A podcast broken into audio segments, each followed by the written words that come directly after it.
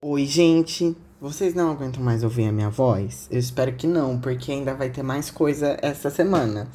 É, como eu falei pra vocês, vai ter aí a live no domingo, tá? E assim, eu só quero reforçar que quem não participar da live ainda vai conseguir ouvir o episódio, porque basicamente eu só vou gravar ele ao vivo, eu vou disponibilizar ele em todas as plataformas de áudio é, normal, entendeu? Só que vai ser uma coisa diferente.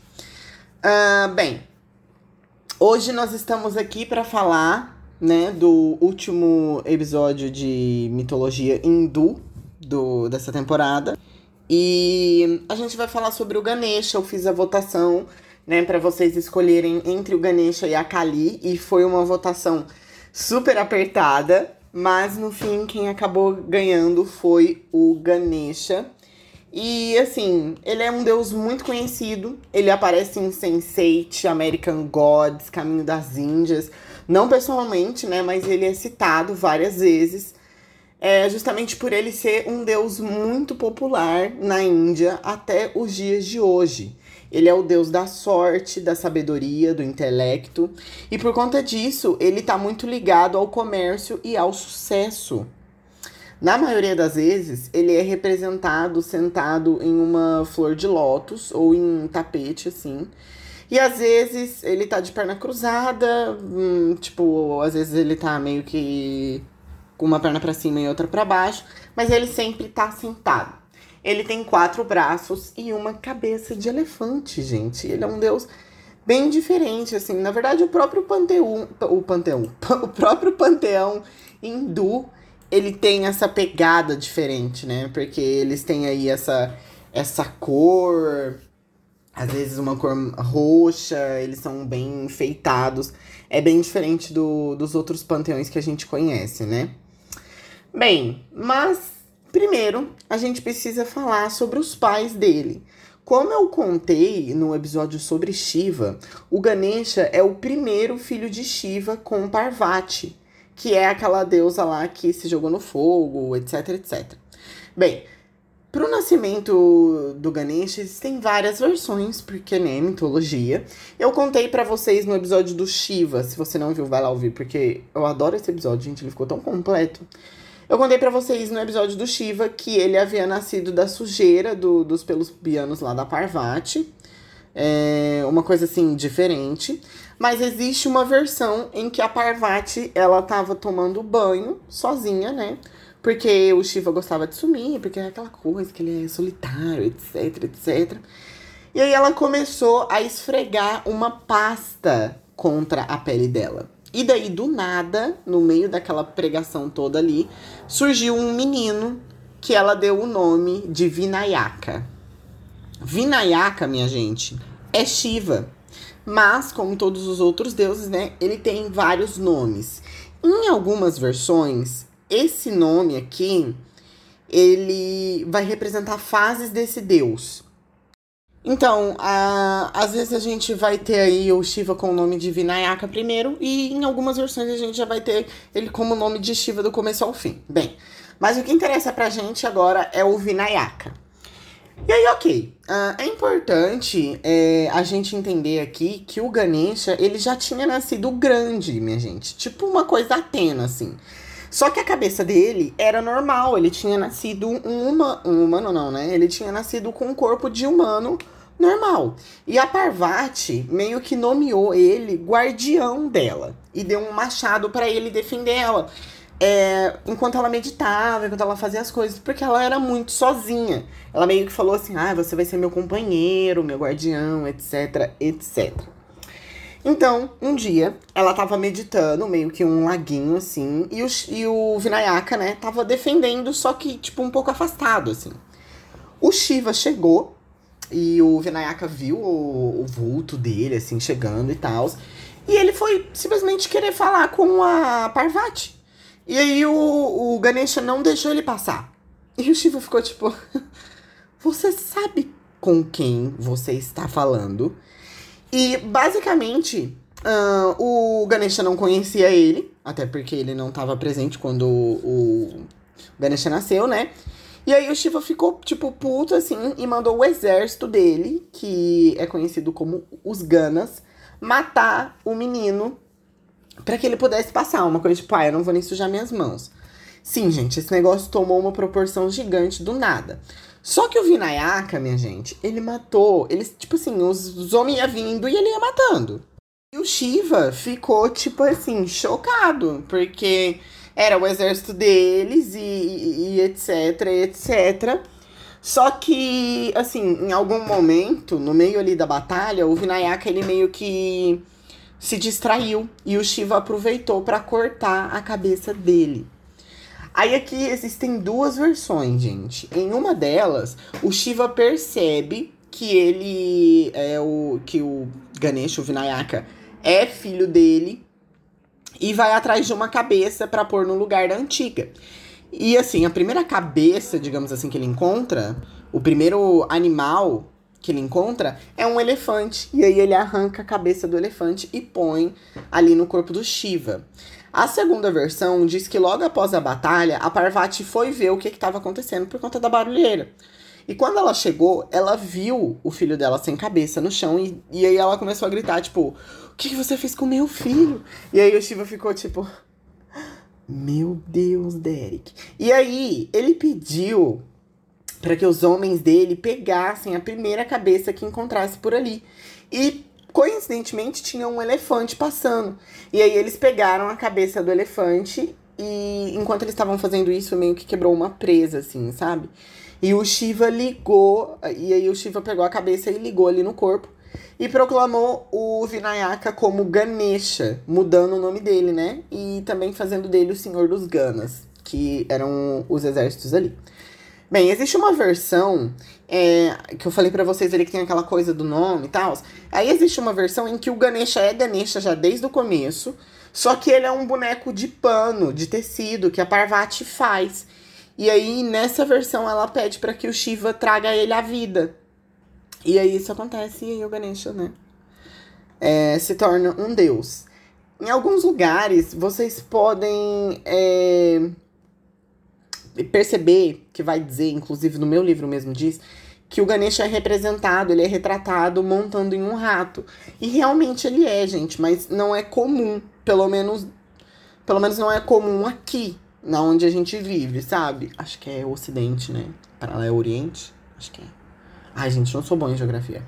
Mas enfim, não é muito comum aqui desse lado do mundo, pelo menos essa representação é, você precisa literalmente escrever Ganesha montando um rato para aparecer. Porque ele geralmente é representado só ele mesmo, né? Sentado. Bem, mas por que um rato? Eu procurei, gente, em vários lugares o porquê dele montar esse rato. Mas o meu livro e vários outros sites é meio limitado nessa informação. É claro que existem os significados, que eu vou falar já daqui a pouco, mas o negócio é que eu, tipo assim, tem muita cara de ser, de, de existir alguma historinha mitológica é, por trás de como ele conseguiu o rato, sabe? E eu não encontrei essa historinha mitológica. Eu tô para comprar um livro mais específico só sobre mitologia hindu, e aí se eu encontrar alguma coisa óbvio que eu vou trazer aqui para vocês, mas inicialmente eu não encontrei. Mas vamos aos significados do Ganesha, porque ele tem vários, igual o Shiva, né? Eu vou pedir para vocês, assim, se tiver a possibilidade, porque tem, eu sei que tem vocês aí que ouvem o podcast correndo, fazendo alguma coisa.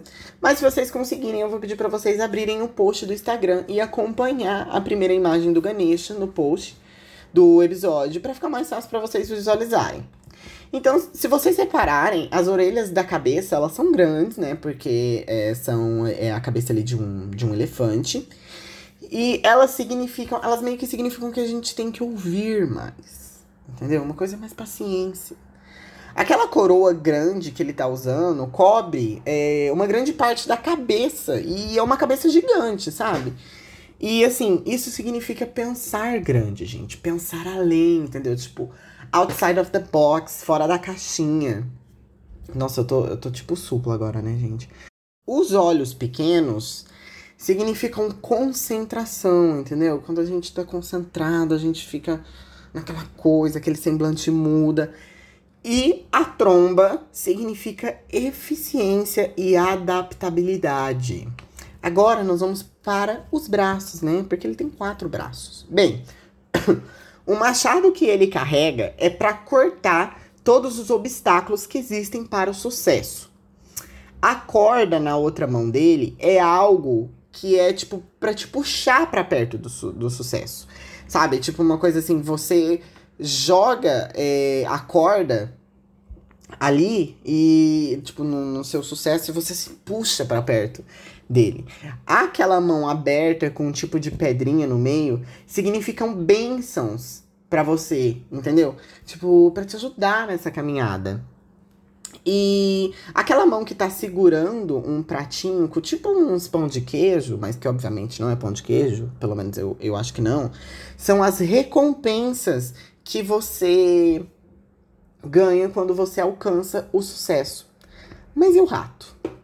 Se vocês repararem ali na, na primeira imagem que eu falei para vocês do post do Instagram, tem um ratinho, ele tá bem pequenininho ali perto do pé dele, quer ver? É, bem pequenininho perto do, do pé dele. Parece que ele tá segurando tipo um aquele negócio de banda assim de bater, sabe? Bem, uh, o rato, minha gente, eu encontrei dois significados que são mais plausíveis assim. O primeiro é que o rato representa a vida humana, pois os ratos e os humanos, eles têm coisas em comum, gente. Eu sei, parece que não, mas eles têm. Porque ambos os animais, eles furam a terra para construir suas casas, e ambos os animais são ambiciosos por guardarem bens e comidas.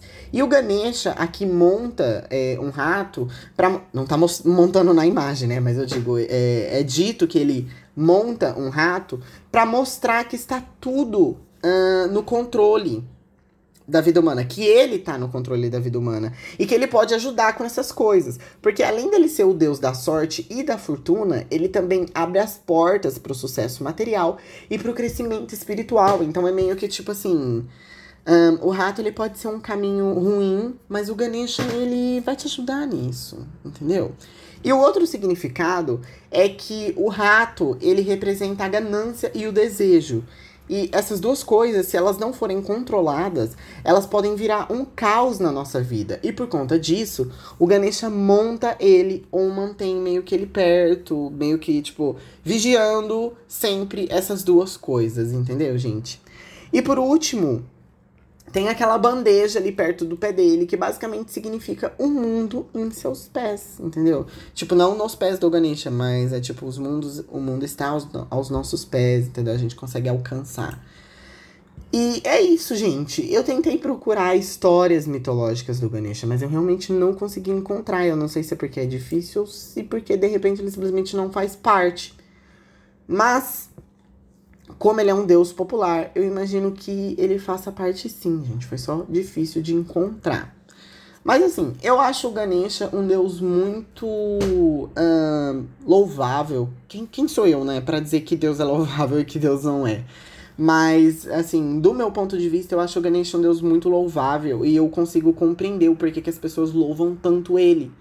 É, aqui a gente tá entrando numa coisa mais delicada, porque a gente tá falando sobre, as fés da, sobre a fé das pessoas. É, porque ele ainda é um Deus adorado, né?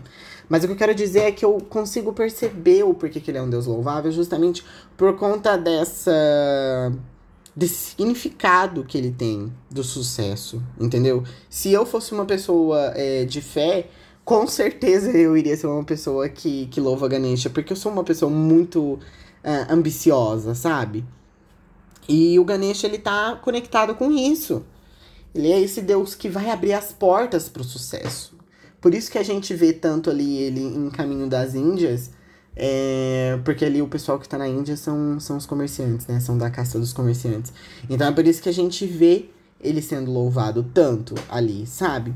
E o Ganesha também, ele tem o título de Lorde, gente. É, vocês podem encontrar o nome dele Tipo, antes do nome dele tem esse título de Lorde, do tipo Lorde Ganesha, entendeu? Porque ele é realmente uma criatura muito superior.